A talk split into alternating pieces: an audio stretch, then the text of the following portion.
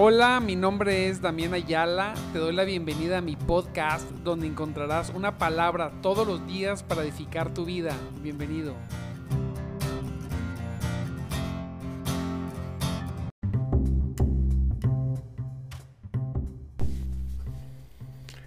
Muy buenos días, mis amados en Cristo. Dios me los bendiga grandemente en esta preciosa mañana, jueves 11, 11 de agosto.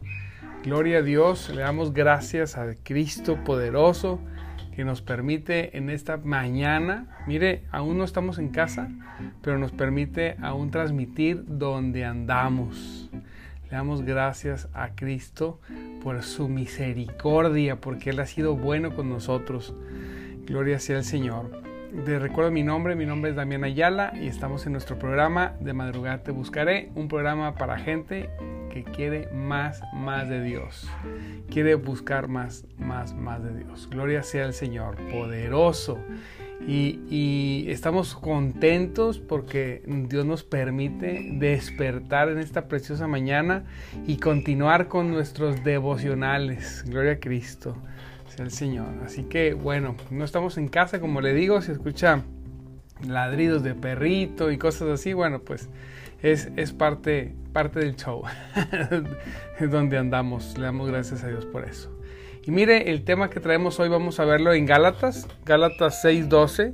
Eh, 6.12 en adelante. Me gustó mucho el, verso que vamos a ver que está específicamente en, el 17, Gálatas 6.17, pero vamos a ver un poquito más de texto donde, donde Pablo, eh, me gusta la expresión que él dice, dice que él lleva las marcas, que lleva las marcas, las cicatrices, dice esta, esta versión, de que pertenece a Jesucristo. Santo Dios poderoso. Ahorita vamos a ver eso, porque siempre, siempre eh, va a haber quien, quiere aparentar y siempre va a haber quien es verdaderamente.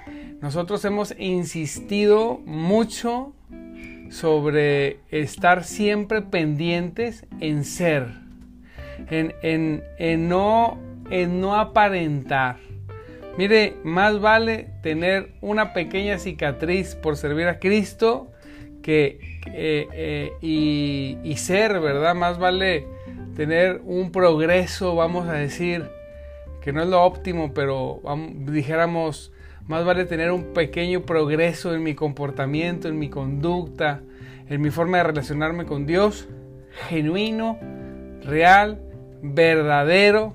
Vaya Dios que, que estoy usando todos estos sinónimos. Que sea genuino, que grandes acciones que procedan de la falsedad, ¿verdad? De, de, las actitudes religiosas entonces tenemos que cuidar mucho eso, tenemos que dejar que Cristo transforme nuestra vida. Debemos dejar que el Espíritu Santo genere no solamente no no genere una influencia en nosotros, sino genere en nosotros un cambio verdadero, que la transferencia de, de la divinidad hacia nosotros, que porque dice la palabra de Dios, nosotros no somos influenciados por el Espíritu Santo. Dice la palabra de Dios que el Espíritu Santo viene a morar en nosotros. Que, que dejemos que la morada del Espíritu Santo, al ser nosotros la morada del Espíritu Santo, podamos nosotros tener el beneficio de la transformación. Y poder decir como el apóstol, de ahora en adelante, dice, de ahora en adelante, que nadie me cause problemas. con estas cosas, pues yo llevo en mi cuerpo cicatrices, dice, que muestran que pertenezco a Jesús. Yo llevo en mi cuerpo.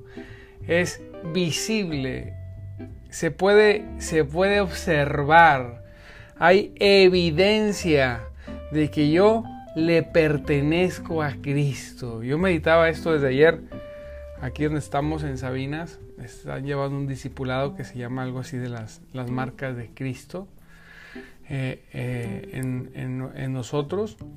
Y yo me metí a estudiar el versículo este y decía, Santo Dios, aquí es en este verso que estoy que estamos leyendo nos está hablando de, de, de evidencia. ¿Pertenezco a Cristo o no pertenezco a Cristo? Según evidencia, no según lo que yo digo. Porque, como decimos en el norte, pues de lengua me como un taco. Pero, ¿pertenezco al Señor? No es una palabra para yo decir eh, eh, sí o no, sino es una palabra para yo voltear a mí, a mi interior y decir, ¿hay evidencia que pertenezco a Cristo? Es visible, Pablo dice que él tiene, lleva cicatrices, llevo, obviamente pues muchos de nosotros no vivimos en una situación de persecución donde nos golpeen, ¿verdad? Por servir a Cristo, pero hay evidencia tangible donde, donde podemos decir yo sirvo, yo, yo soy del Señor. ¡Wow! Tremendo. Vamos a leer desde el 12, dice, porque siempre, fíjese, vamos a leer desde el 12, porque siempre hay una disputa entre los religiosos y los hijos de, y los verdaderos hijos de Dios.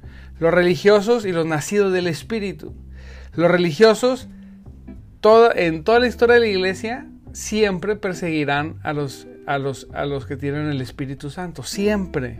Usted puede estudiar toda la historia de la iglesia desde Cristo, obviamente, y puede estudiar toda la historia después de Cristo, después de los apóstoles, hasta estos tiempos, siempre los, mm, los perseguidores más crueles y más tremendos siempre son los religiosos, ¿verdad? Lo podemos ver en las redes sociales. Eh, hay un grupo de, personas que se, todo el tiempo presumen tener la, la, sana doctrina. Nunca te dicen que es la sana doctrina, pero, pero ellos dicen tenerla. Y tremendo porque porque son los que señalan los moveres y los, el movimiento y el poder del Espíritu Santo en otros ministerios. Y siempre existe eso. Yo, yo analizaba decía, mira, que, la historia se repite. Y aquí, en este verso, eh, eh, no, no, hay diferencia, pero eh, en esa persecución. Fíjese en el 12 dice, los que tratan de obligarlos a circuncidarse, lo hacen para quedar bien con otros. No, no quieren ser perseguidos por enseñar que solo la cruz de Cristo salva. Gloria a Dios. Siempre hay un grupo de personas que quiere, que quiere estar enseñando esa teología religiosa de religiosidad que no tiene nada que ver con la cruz de Cristo y, que la enseñan porque no quieren ser perseguidos ni señalados de que solamente la cruz de Cristo salva, esa es la palabra. Ni siquiera, fíjese, ni siquiera los que luchan a favor de la circuncisión cumplen toda la ley.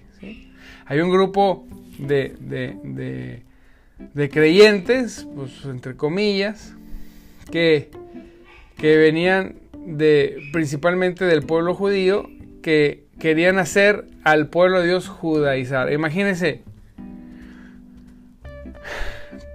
que tú cuando venías a Cristo, cuando eras un varón, y si er, venías, del, venías no del pueblo de Dios, del pueblo judío, sino venías de los gentiles, tenías que circuncidarte ah, y luego y creer en Cristo y luego circuncidarte para que verdaderamente pertenecieras. Promulgaban eso.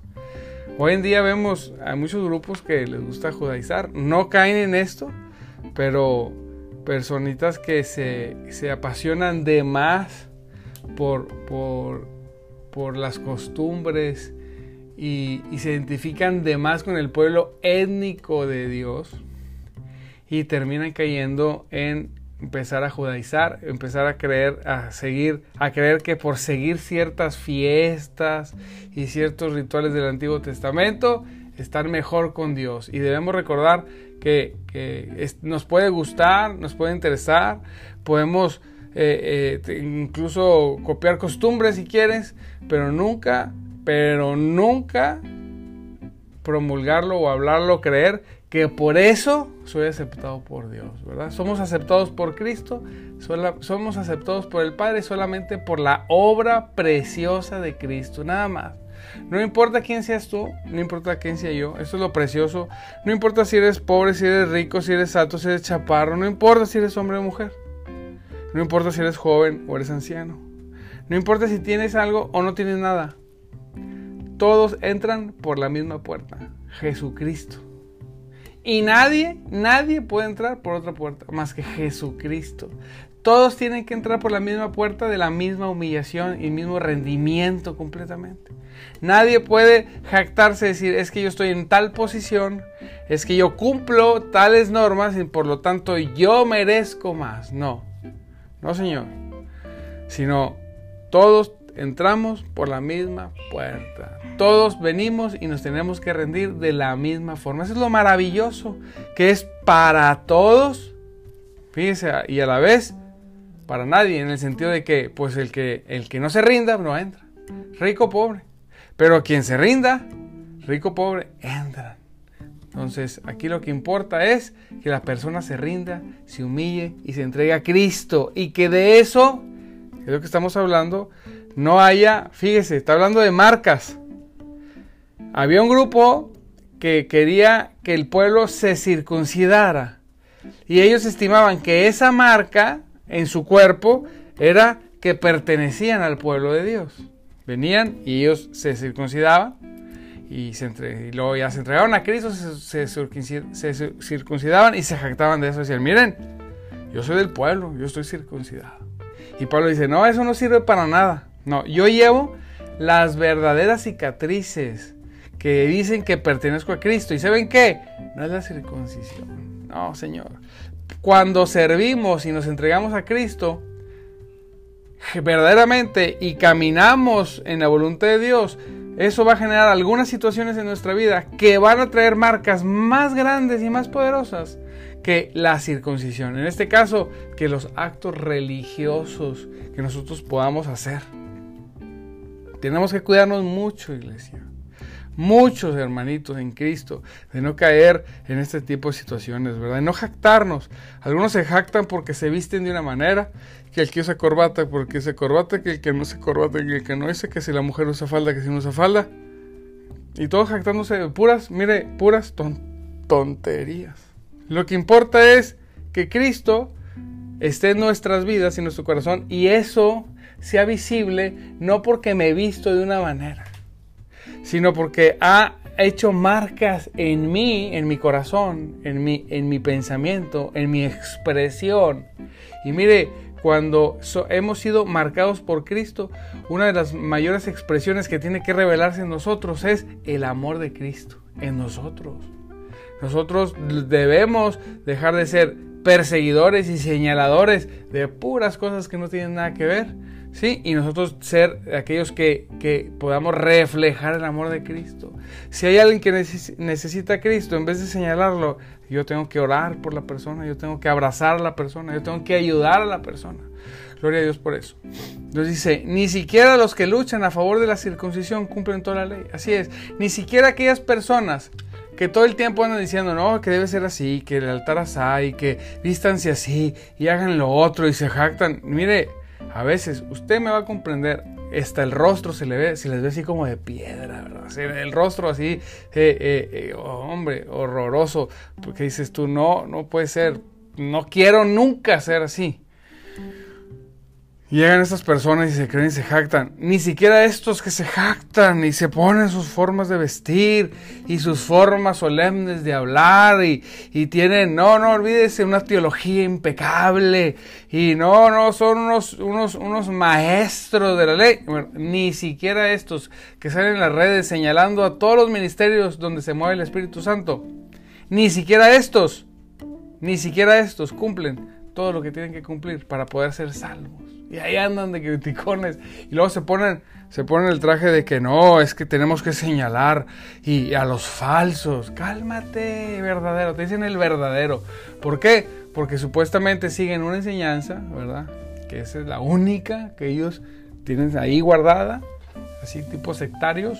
Donde, donde si no, los que no crean exactamente su, su, su, su teología sistemática, entonces todos pues, este, están fuera, fuera de la sana doctrina. Tócalos, Señor, por favor, Señor. Guárdalos, tócalos y abre sus corazones y sus mentes para que puedan comprender que lo principal es que la evidencia de nosotros no es, no es solamente la teología, es importantísima la teología, pero no solamente esa es la evidencia, la evidencia es lo que la teología ha hecho en mi vida. Y el mayor reflejo, el primer reflejo no es la, señal, el señalamiento ni la crítica. El primer reflejo es el amor de Cristo reflejado en nuestras vidas y nuestras acciones. Dice la palabra, en cuanto a mí, dice, que nunca me jacte de otra cosa, fíjese, que no sea la cruz de nuestro Señor Jesucristo. Dice Pablo, que había sido muy religioso, venía de ese mundo de religiosidad. Dice, dice Pablo, mire, que yo nunca me jacte de otra cosa. Nunca, nunca ande, me ande sintiendo que, me, que soy la divina garza. Nunca.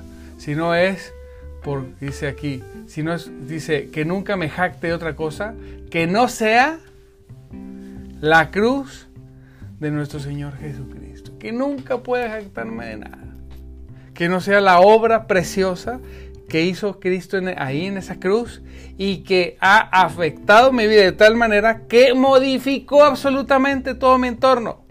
Pablo puede decirlo con toda autoridad. Pablo, al recibir la salvación y recibir de Cristo, modificó todo su entorno, modificó toda su actividad, modificó todos sus planes, todos sus deseos. Todo fue sacudido, fue trastornado para Cristo en el buen sentido entonces nosotros decimos, a ver, cuando, cuando me encontré con Cristo, verdaderamente todo cambió, todo fue sacudido, todos mis planes que a los que yo iba resultaron ser vanos. No no, eh, yo quería ir hacia, hacia, la izquierda, pero el Señor me agarró y me dijo, no, tú vas a ir hacia la derecha. Soltamos tantas cosas, dejamos de hacer tantas otras. ¿Qué pasó cuando venimos a Cristo? Por eso Pablo dice, ¿sabes qué? Yo el único que me puedo jactar es de la cruz de nuestro Señor Jesucristo. Lo único puedo decir, eso es lo que Él hizo por mí.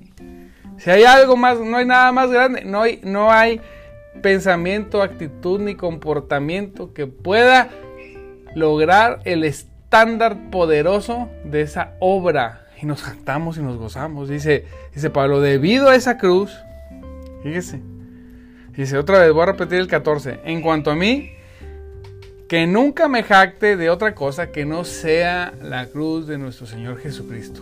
Fíjese, dice, debido a esa cruz, y aquí es donde viene con el aguijón más grande, ¡ay Señor, gloria a Cristo por eso! Dice, mi interés por este mundo fue crucificado, y el interés del mundo por mí, aquí son, dos, son dos lados. Y el interés del mundo, el mundo se interesaba por mí, bueno, el mundo, el interés del mundo por mí ha muerto, está muerto. Gracias a esa cruz, en la única que yo me puedo jactar, está diciendo Pablo, y debido a ella, nada de lo que está en el mundo me interesa. Le pone ahí en el pizarrón, en letras grandes, con plumón rojo, nada de lo que ofrece el mundo me interesa. ¡Wow! El Señor, nada, nada. Es tan grande la obra de Cristo,